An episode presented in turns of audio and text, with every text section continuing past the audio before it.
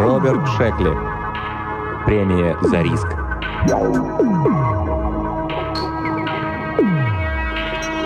Реддер осторожно выглянул в окно. Прямо перед ним была пожарная лестница, а ниже узкий проход между домами. Там стояли видавшие виды детская коляска и три мусорных бачка. Из-за бачка показалась черная рука, в ней что-то блеснуло. Реддер упал навзничь, пуля пробила оконное стекло и вошла в потолок, осыпав Реддера штукатуркой. Теперь ясно. Проход и лестница охраняются, как и дверь. Он лежал, вытянувшись во всю длину на потрескавшемся линолеуме, глядя на дырку, пробитую в потолке, и прислушивался к шумам за дверью. Его лицо, грязное и усталое, с воспаленными глазами и двухдневной щетиной на подворотке, было искажено от страха. Оно то застывало, то вдруг подергивалось.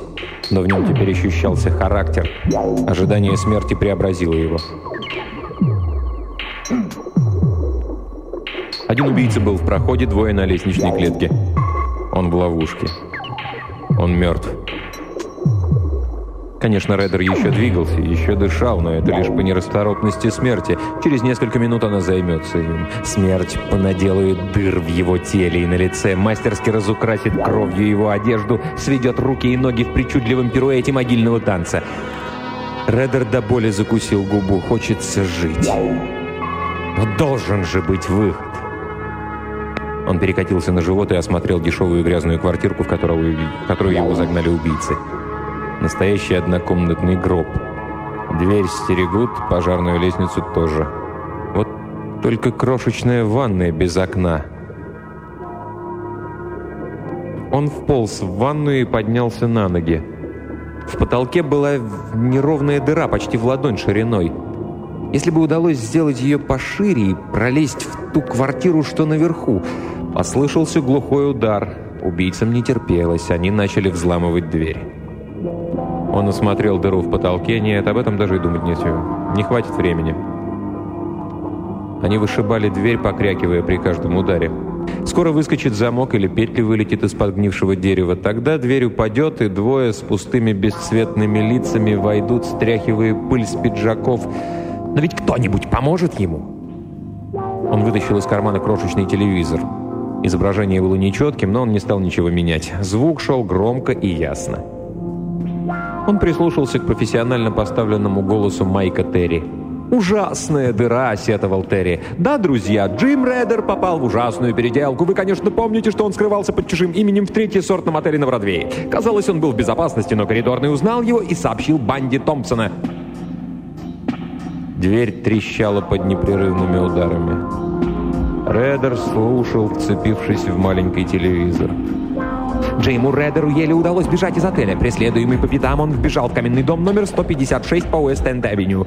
Он хотел уйти по крышам, и это могло бы ему удастся, друзья. Да, могло бы, но дверь на чердак оказалась запертой. Казалось, что Джиму конец, но тут Реддер обнаружил, что квартира номер 7 не заперта и что в ней никого нет. Он вошел.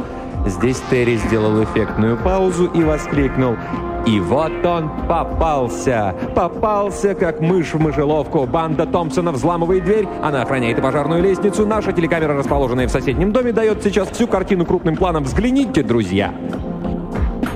Неужели у Джима Реддера не осталось никакой надежды?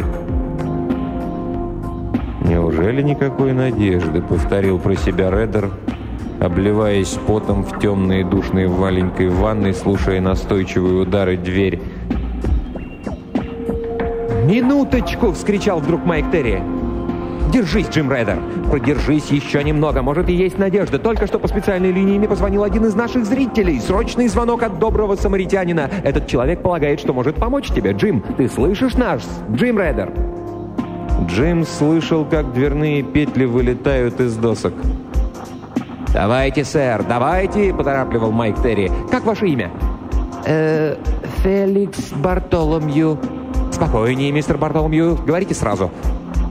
«Хорошо, так вот, мистер Реддер», — начал дрожащий старческий голос. «Мне пришлось в свое время жить в доме 156 по Уэст-Энд-Авеню, как раз в той самой квартире, где вас заперли. Так вот, там есть окно в ванной. Оно заделано, но оно есть».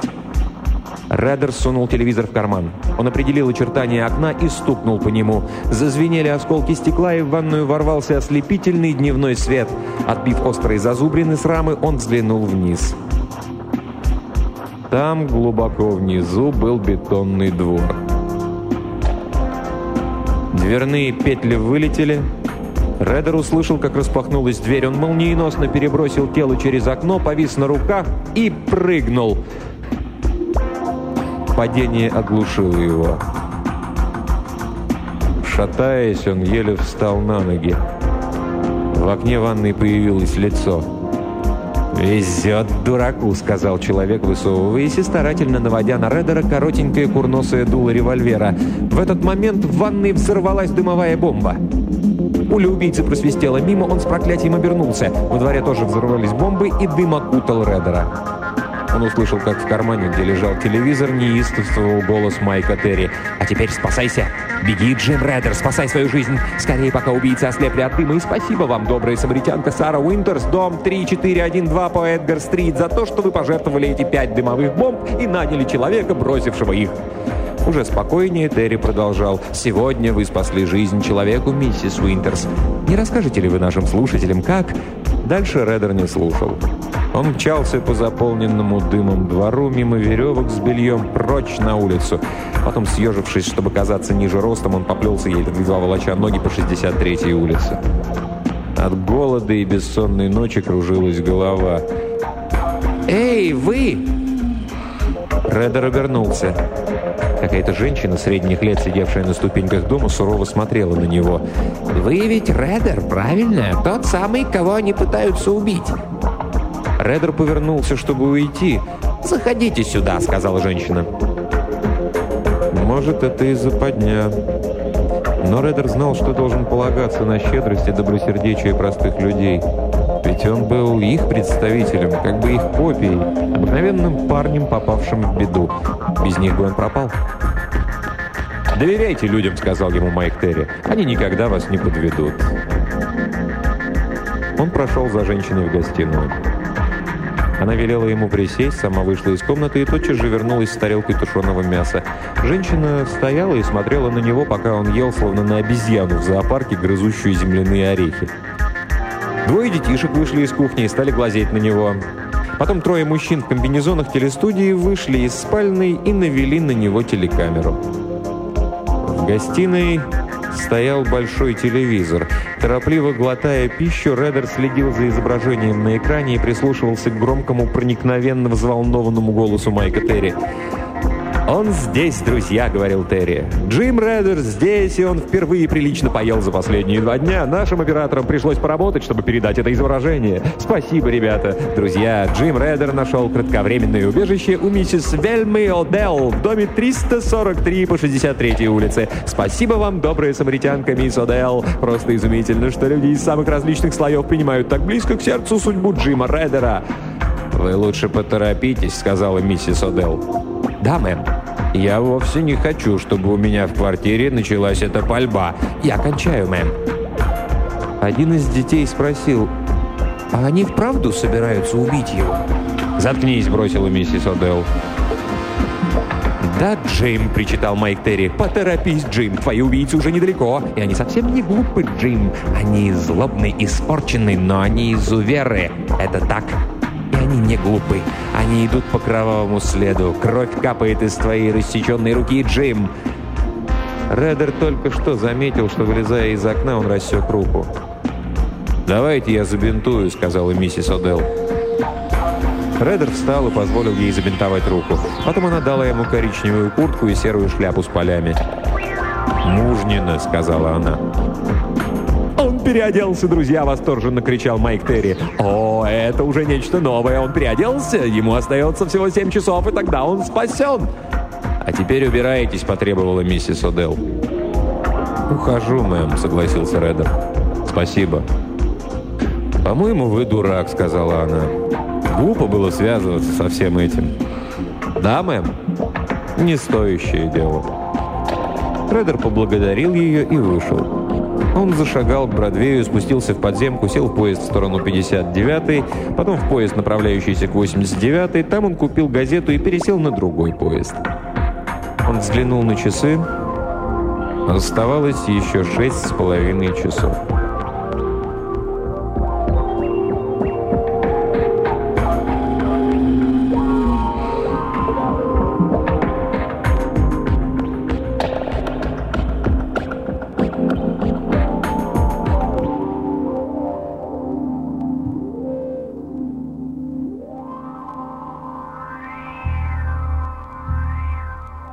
Поезд помчался под Манхэттеном.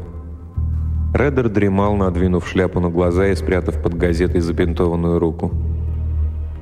Не узнал ли его кто-нибудь? Ускользнул ли он от банды Томпсона? Или кто-нибудь звонит им как раз в эту минуту? Полудреме он думал, удалось ли ему обмануть смерть, или же он просто одушевленный думающий труп и двигается только потому, что смерть нерасторопна. О, Господи, до чего же она медлительна. Джим Реддер давно убит, а все еще бродит по земле и даже отвечает на вопросы в ожидании своего погребения. Вздрогнув, он открыл глаза. Что-то приснилось, что-то неприятное, а что не мог вспомнить.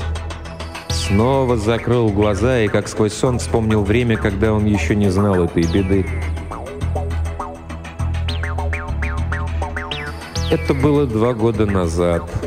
Высокий, приятный и малый работал у шофера грузовика подручным. Никакими талантами он не обладал, да и не мечтал ни о чем. За него это делал маленький шофер грузовичка. «А почему бы тебе не попытать счастье в телепередаче, Джим?» «Будь у меня твоя внешность, я бы попробовал. Они любят выбирать для состязаний таких приятных парней, ничем особенно не выдающихся. Такие всем нравятся. Почему бы тебе не заглянуть к ним?» И Джим Реддер заглянул. Владелец местного телевизионного магазина объяснил ему все подробно. Видишь ли, Джим, публике уже осточертели все эти тренированные спортсмены с их чудесами реакции и профессиональной храбростью. Кто будет переживать за таких парней? Кто может видеть в них ровню себе?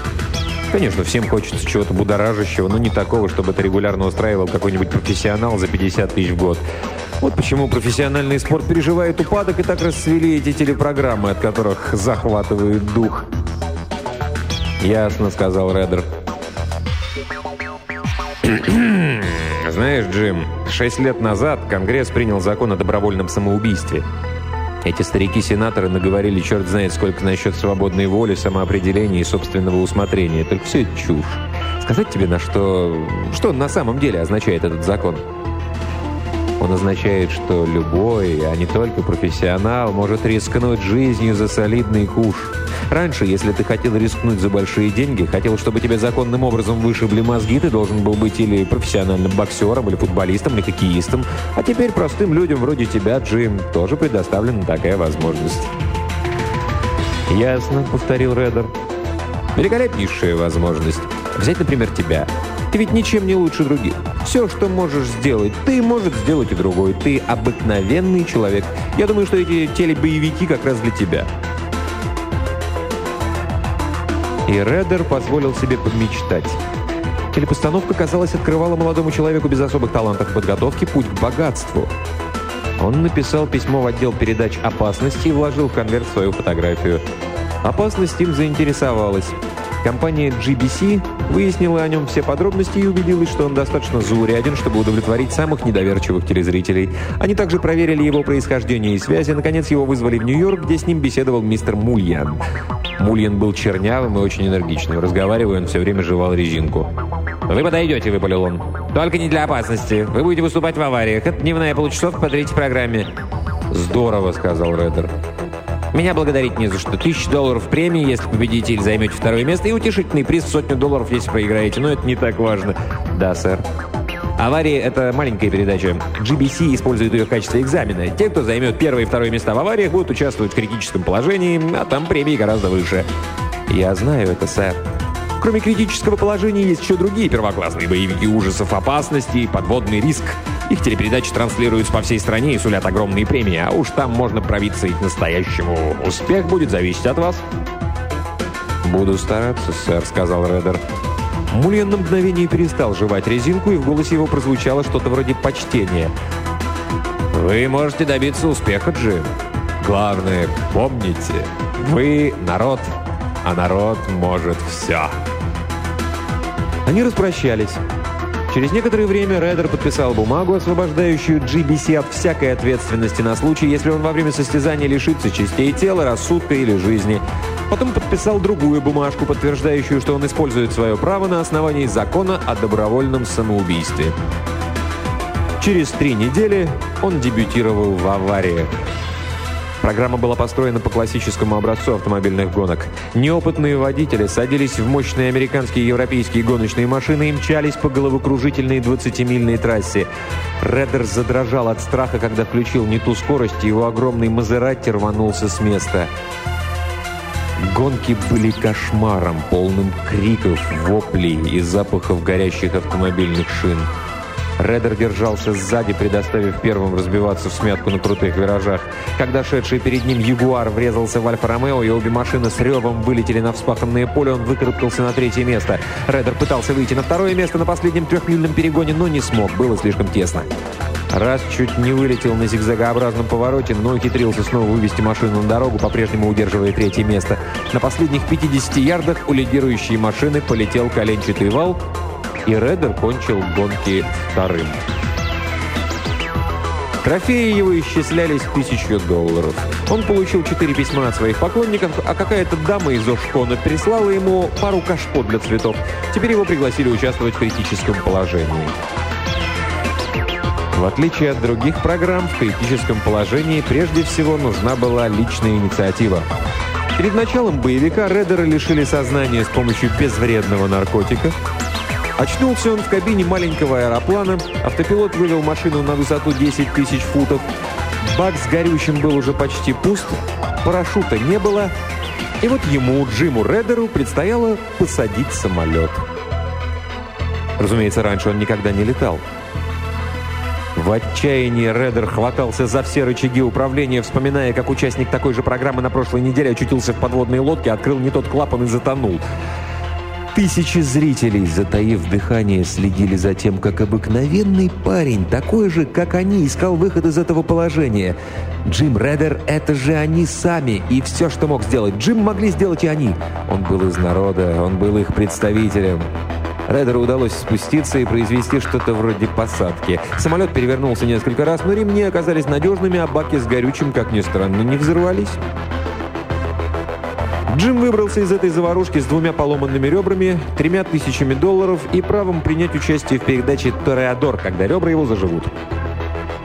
Наконец-то первоклассный боевик.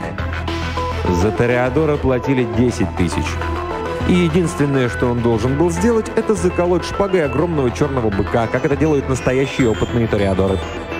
Состязание проводилось в Мадриде, потому что бой быков все еще находился под запретом в Соединенных Штатах. Передача транслировалась по всей стране. Квадрилья Редеру попалась хорошая. Этим людям нравился долговязый медлительный американец. Пикадоры по-настоящему орудовали пиками, желая поубавить пылу быка. Бандерильеры старались как следует погонять быка, прежде чем колоть его своими бандерильями, а второй Матадор, грустный человек из Альгесироса, чуть не поломал быку шею своими обманными движениями. Но когда было сделано и сказано все, что нужно, на песке остался Джим Реддер, неуклюже сжимающий красную мулету в левой руке и шпагу в правой, один на один с окровавленной тысячекилограммовой громадой быка. Кто-то закричал «Кали его в легкое, хомбре! Не строй из себя героя, кали в легкое!» Но Джим помнил только одно. «Прицелься шпагой и кали позади рогов», — говорил ему технический консультант в Нью-Йорке. Он так и колол. Но шпага отскочила, наткнувшись на кость, и бык поддел Редера рогами, перебросив его через спину. Он поднялся на ноги, каким-то чудом оставшись без дырки в теле, взял другую шпагу и, закрыв глаза, стал колоть позади рогов. И Бог, который хранит детей и дураков, видно, пекся о нем, потому что шпага вошла в тело быка, как иголка в масло. Бык, взглянув на него испуганно и недоверчиво, обмяк и рухнул.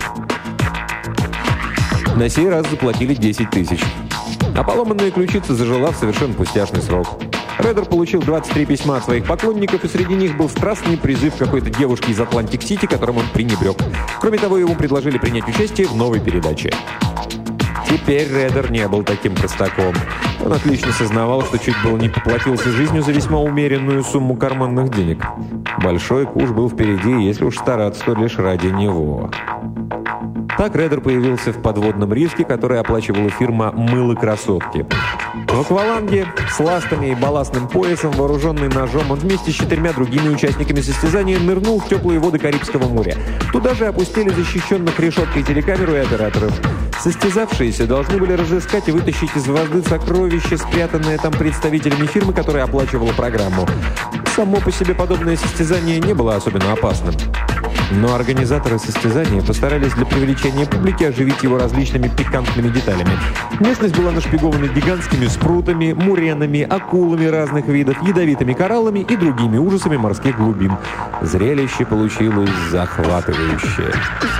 Один из участников состязания сумел добраться до сокровища, лежавшего в глубокой расщелине, но тут Мурена добралась до него самого. Другой ухватился за сокровище в тот самый момент, когда за него ухватилась акула. Сине-зеленые воды морских глубин окрасились кровью. По цветному телевидению это было хорошо видно. Сокровище ускользнуло на дно, и тут за ним нырнул Реддер. От большого давления у него чуть не лопнули барабанные перепонки. Он подобрал бесценный груз, отцепил свой балластный пояс, чтобы всплыть. В 30 футах от поверхности ему пришлось бороться за сокровище с другим участником состязания. Маневрируя под водой, они размахивали ножами. Противник рассек Реддеру грудь, но Реддер с самообладанием бывалого борца отбросил нож и вырвал изо рта у противника трубку, по которой поступал воздух. На этом все кончилось. Реддер всплыл на поверхность и передал настоявшую поблизости лодку спасенные сокровища. Им оказалась партия мыла, величайшая из сокровищ, изготовленного фирмой «Мыло красотки». Он получил 22 тысячи долларов наличными и 308 писем от поклонников, в числе которых было одно заслуживающее внимания – предложение девушки из Макона. Он серьезно задумался над этим. Реддера положили в больницу, где ему бесплатно лечили рассеченную грудь и барабанные перепонки, а также делали прививки против коралловой инфекции. И вот новое приглашение – крупнейший боевик «Премия за риск». Тут-то и начались настоящие неприятности. Внезапная остановка поезда вывела из его из задумчивости.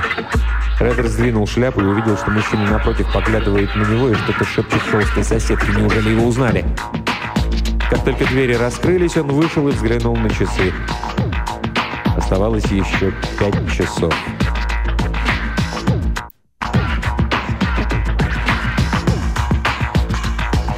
На станции Манхассет он сел в такси и попросил отвезти его в Нью-Селем. «В Нью-Селем?» – переспросил шофер, разглядывая его в зеркальце над ветровым стеклом. «Точно». Шофер включил свою рацию. «Плата до Нью-Селема». «Да, правильно, Нью-Селема». «Нью-Селема». Они тронулись. Реддер нахмурился, размышляя, не было ли это сигналом. Конечно, ничего необычного. Таксисты всегда сообщают о поездке своему диспетчеру. И все же в голосе шофера было что-то... «Высадите меня здесь», — сказал Реддер. Заплатив, он отправился пешком вдоль узкой проселочной дороги, петлявшей по жидкому лесу. Деревья тут были слишком редкие и низкорослые для того, чтобы укрыть его. Реддер продолжал шагать в поисках убежища. Сзади послышался грохот тяжелого грузовика. Реддер все шагал, низко надвинув шляпу на глаза. Однако, когда грузовик подошел ближе, он вдруг услышал голос из телеприемника, спрятанного в кармане. «Берегись!» Он кинулся в канаву. Грузовик, накренившись, промчался рядом, едва не задев его и со скрежетом затормозил. Шофер кричал «Стреляй, Гарри! Стреляй! Вот он!» Реддер бросился в лес, пули сшибали листья с деревьев над его головой. «Это случилось снова», — заговорил Майк Терри. Его голос звенел от возбуждения. «Боюсь, что Джим Реддер позволил себе успокоиться, поддавшись ложному чувству безопасности. Ты не должен был делать этого, Джим, ведь на карту поставлена твоя жизнь. За тобой гонятся убийцы. Будь осторожен, Джим. Осталось еще четыре с половиной часа». Шофер сказал, «Гарри, Клод, быстро на грузовик, теперь он попался». «Ты попался, Джим Реддер!» — воскликнул Майк Терри. «Но они еще не схватили тебя. И можешь благодарить добрую самаритянку Сьюзи Петерс, проживавшую в доме 20 по Элм-стрит в Саут-Оранже, штат Нью-Джерси, за то, что она предупредила тебя, когда грузовик приближался. Через минуту мы покажем вам крошку Сьюзи. Взгляните, друзья, вертолет нашей студии прибыл на место действия. Теперь вы можете видеть, как бежит Джим Реддер и как убийцы окружают его». Пробежав сотни ярдов по лесу, Реддер очутился на бетонированной автостраде. Позади остался редкий перелесок. Один из бандитов бежал оттуда прямо к нему. Грузовик, въехав на автостраду, тоже мчался к нему. И вдруг с противоположной стороны выскочила легковая машина. Реддер выбежал на шоссе, отчаянно размахивая руками. Машина остановилась. «Скорей!» — крикнула молодая блондинка, сидевшая за рулем. Реддер юркнул в машину, девушка круто развернула ее, пуля шлепнулась в ветровое стекло. Девушка изо всех сил сжала на акселератор, они чуть не сшибли бандита, стоявшего у них на пути. Машина успела проскочить, прежде чем грузовик подъехал на расстояние выстрела. Реддер, откинувшись на сиденье, плотно сомкнул веки. Девушка сосредоточила все внимание на езде, поглядывая время от времени в зеркальце на грузовик. «Это случилось опять!» — кричал Майк Терри в экстазе. Джим Реддер снова вырван из когтей смерти благодаря помощи доброй самаритянки Дженнис Морро, проживавшей в доме 433 по Лексингтон-авеню, Нью-Йорк. Вы видели когда-нибудь что-нибудь подобное, друзья? Мисс Морро примчалась под градом пули, вырвала Джима Реддера из рук смерти. Позднее мы ее проинтервьюируем и расспросим еще о, о ее ощущениях. А сейчас, пока Джим мчится прочь, может быть, навстречу новой опасности, прослушайте кратенькое объявление организаторов передачи. Не отходите от телевизоров, Джиму осталось 4 часа 10 минут, и тогда он в безопасности, но всякое может случиться. «Окей», — сказала девушка, — «теперь нас отключили. Черт возьми, Реддер, что с вами творится?» «Ага». Девушке было немногим больше двадцати. Она казалась хорошенькой и неприступной. Реддер заметил, что у нее приятное лицо, аккуратная фигурка. Еще он заметил, что она злится. «Мисс», — сказал он, — «не знаю, как и благодарить вас». «Поговорим на чистоту», — сказала Дженнис Моррелл. «Я вовсе не добрая самаритянка. Я на службе у GBC». «Так это они решили меня спасти?» «Какая сообразительность», — сказала она. «А почему?» «Видите ли, Реддер, это дорогая программа. И мы должны дать хорошее представление. Если число слушателей уменьшится, то мы окажемся на улице, а вы нам не помогаете». «Как? Почему?» «Потому что вы просто ужасны», — сказала девушка с раздражением. «Вы не оправдали наших надежд и никуда не годитесь. Что вам, жизнь надоела? Неужели вы этим ничему не научились?» «Я стараюсь изо всех сил». «Да люди Томпсона могли бы вас прихлопнуть 10 раз. Просто мы сказали им, чтобы они полегче, не торопились. Ведь это все равно, что стрелять в глиняную шестифутовую птичку. Люди Томпсона идут вам навстречу, но сколько они могут притворяться? Если бы я сейчас не подъехал, им бы пришлось убить вас, хотя время передачи еще не истекло». Реддер смотрел на нее, не понимая, как может хорошенькая девушка говорить такое. Она взглянула на него, потом быстро перевела взгляд на дорогу. «И не смотрите на меня так», — сказала она. «Вы сами решили рисковать жизнью за деньги, герой, и за большие деньги. Вы знали, сколько вам заплатят? Поэтому не стройте из себя бедняжку-бакалейщика, за которым гонятся злые хулиганы». «Знаю», — сказал Реддер. «Так вот, если вы не сможете выпутаться, то постарайтесь хоть умереть как следует». «Нет, неправда. Вы не это хотели сказать», — заговорил Реддер. «Вы так уверены?» До конца передачи осталось еще 3 часа 40 минут. Если сможете выжить, отлично. Тогда ваша взяла. А если нет, то заставьте их хоть побегать за эти деньги. Реддер кивнул, не отрывая от нее взгляда. Через несколько секунд мы снова будем в эфире. Я разыграю поломку автомобиля и выпущу вас. Банды Томпсона пока не видно. Они убьют вас теперь, как только им это удастся. Ясно? Да, сказал Реддер. Если я уцелею, смогу я когда-нибудь вас увидеть? Она сердито прикусила губу. Вы что, одурачить меня хотите? Нет, просто хочу вас снова увидеть. Можно? Она с любопытством взглянула на него. «Не знаю. Оставьте это. Мы почти приехали. Думаю, вам лучше держаться леса. Готовы?» «Да. Где я смогу найти вас?» «Я хочу сказать потом, после этого». «О, Реддер, вы совсем не слушаете. Бегите по лесу, пока не найдете овражек. Он небольшой, но там хоть укрыться можно». «Как мне найти вас?» — снова спросил Реддер. «Но идете по телефонной книге Манхэттена. Она остановила машину. «Окей, Рейдер, бегите». Он открыл дверцу. «Подождите». Она наклонилась и поцеловала его. «Желаю вам успеха, болван. Позвоните, если вы выпадетесь». Он выскочил и бросился в лес.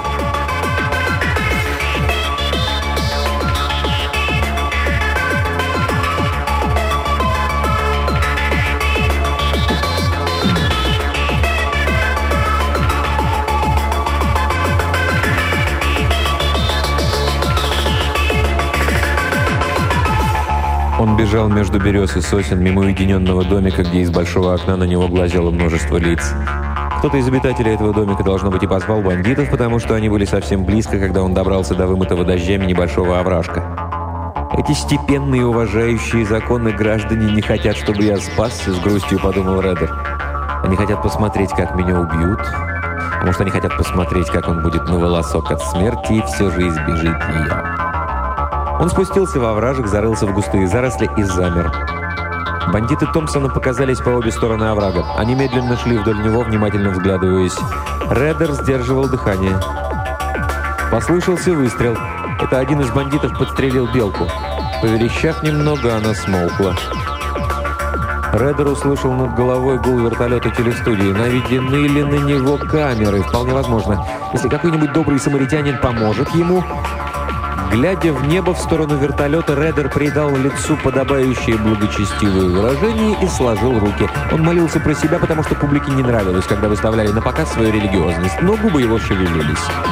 Он шептал настоящую молитву. Ведь однажды глухонемой, смотревший передачу, разоблачил беглеца, который вместо молитвы шептал таблицу умножения. А такие штучки не сходят с рук. Редер закончил молитву. Взглянув на часы, он убедился, что осталось еще почти два часа. Он не хотел умирать. Сколько бы ни заплатили, умирать не стоило. Он просто с ума сошел. Был совершенно не в своем уме, когда согласился на это. Но Реддер знал, что это неправда. Он был в здравом уме и твердой памяти. Всего неделю назад он стоял на эстраде в студии премии за риск в свете прожекторов, а Майк Терри тряс ему руку. «Итак, мистер Реддер», — сказал Терри серьезно, — «вы поняли правила игры, которую собираетесь начать». Реддер кивнул. «Если вы примете их, то всю неделю будете человеком, за которым охотятся. За вами будут гнаться убийцы, Джим. Опытные убийцы, которых закон преследовал за преступление, но им дарована свобода для совершения этого вполне законного убийства, и они будут стараться, Джим. Вы понимаете?» «Понимаю», — сказал Реддер. Он понимал также, что выиграет 200 тысяч долларов, если сумеет продержаться в живых эту неделю. «Я снова спрашиваю вас, Джим Реддер, мы никого не заставляем играть, ставя на карту жизнь. «Я хочу сыграть», — сказал Реддер. Майк Терри повернулся к зрителям. «Леди и джентльмены», — сказал он, — у меня есть результаты исчерпывающего психологического исследования, сделанного по нашей просьбе незаинтересованной фирмой. Всякий, кто пожелает, может получить копию этого заключения, выслав 25 центов на покрытие почтовых расходов. Исследование показало, что Джим Реддер вполне нормальный, психически уравновешенный человек, полностью отвечающий за свои поступки.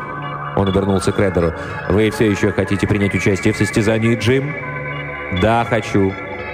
«Отлично!» – закричал Майк Терри. «Итак, Джим Реддер, познакомьтесь с теми, кто будет стараться убить вас!»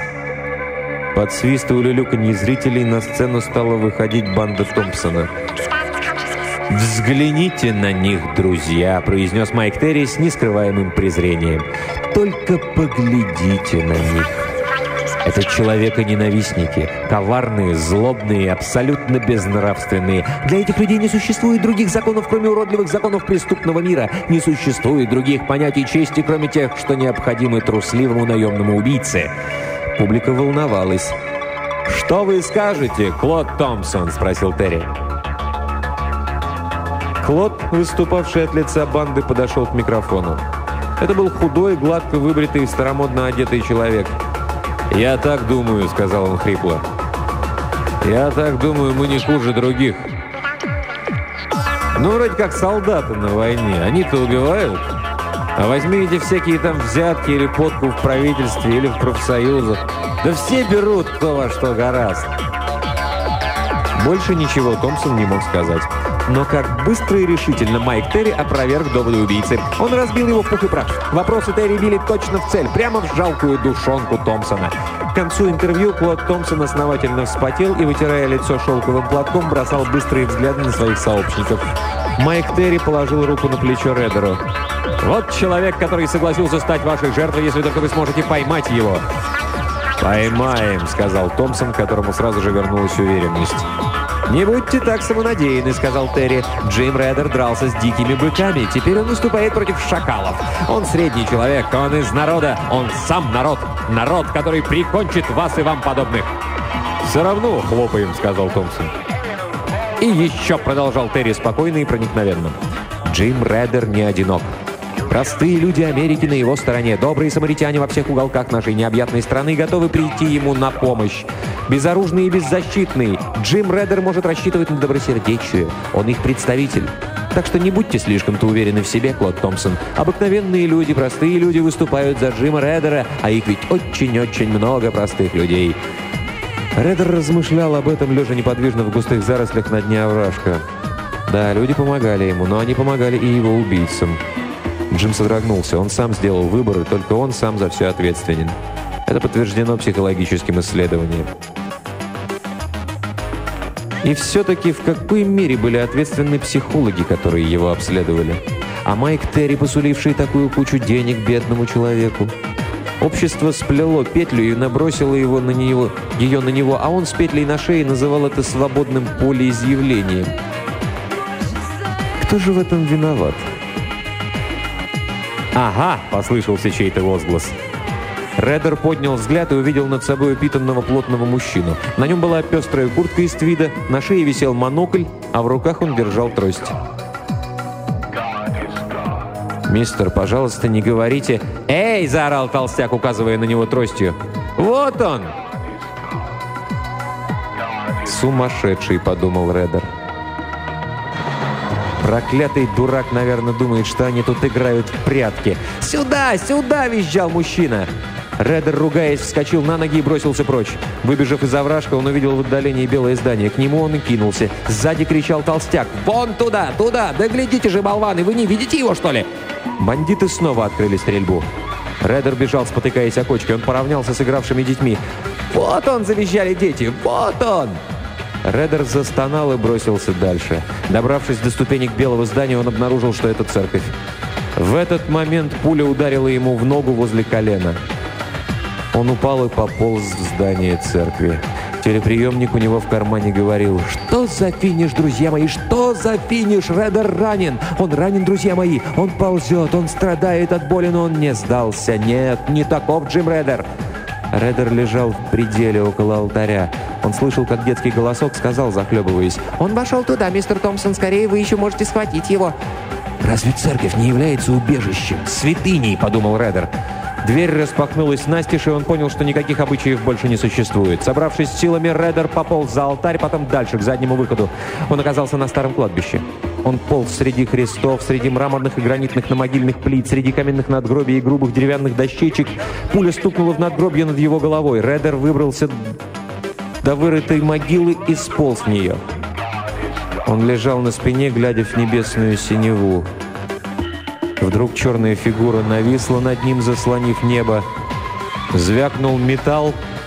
Фигура целилась в него. Редер навсегда распрощался с надеждой. «Стоп, Томпсон!» Голос Майка Терри ревел, усиленный передатчиком. Револьвер дрогнул. «Сейчас одна секунда шестого! Неделя истекла! Джим Редер победил!» Из студии донесся нестройный приветственный крик публики. Банда Томпсона угрюмо окружила могилу. «Он победил, друзья! Он победил!» — надрывался Майк Терри. «Смотрите, смотрите на экраны! Прибыли полицейские! Они увозят бандитов Томпсона прочь от их жертвы! Жертвы, которые они так и не смогли убить! И все это благодаря вам, добрые самаритяне Америки! Взгляните, друзья мои! Бережные руки вынимают Джима Реда из могилы, которая была его последним прибежищем! Добрая самаритянка Дженнис Морроу тоже здесь! Как знать, может, это на начало романа? Джим, кажется, в обмороке, друзья, они дают ему возбуждающее. Он выиграл 200 тысяч долларов! А теперь теперь несколько слов скажет сам Джим Реддер. Последовала короткая пауза. «Странно», — сказал Майк Терри. «Друзья, боюсь, сейчас мы не сможем услышать голос Джима». Доктор осматривает его минуточку. Снова последовала пауза. Майк Терри вытер лоб и улыбнулся. «Это переутомление, друзья. Страшное переутомление, так сказал доктор. Ну что ж, друзья, Джим Реддер сейчас немного нездоров, но это пройдет. На службе GBC лучшие психиатры и психоаналитики страны. Мы сделаем для этого храброго парня все, что будет в человеческих силах, и все это за наш счет».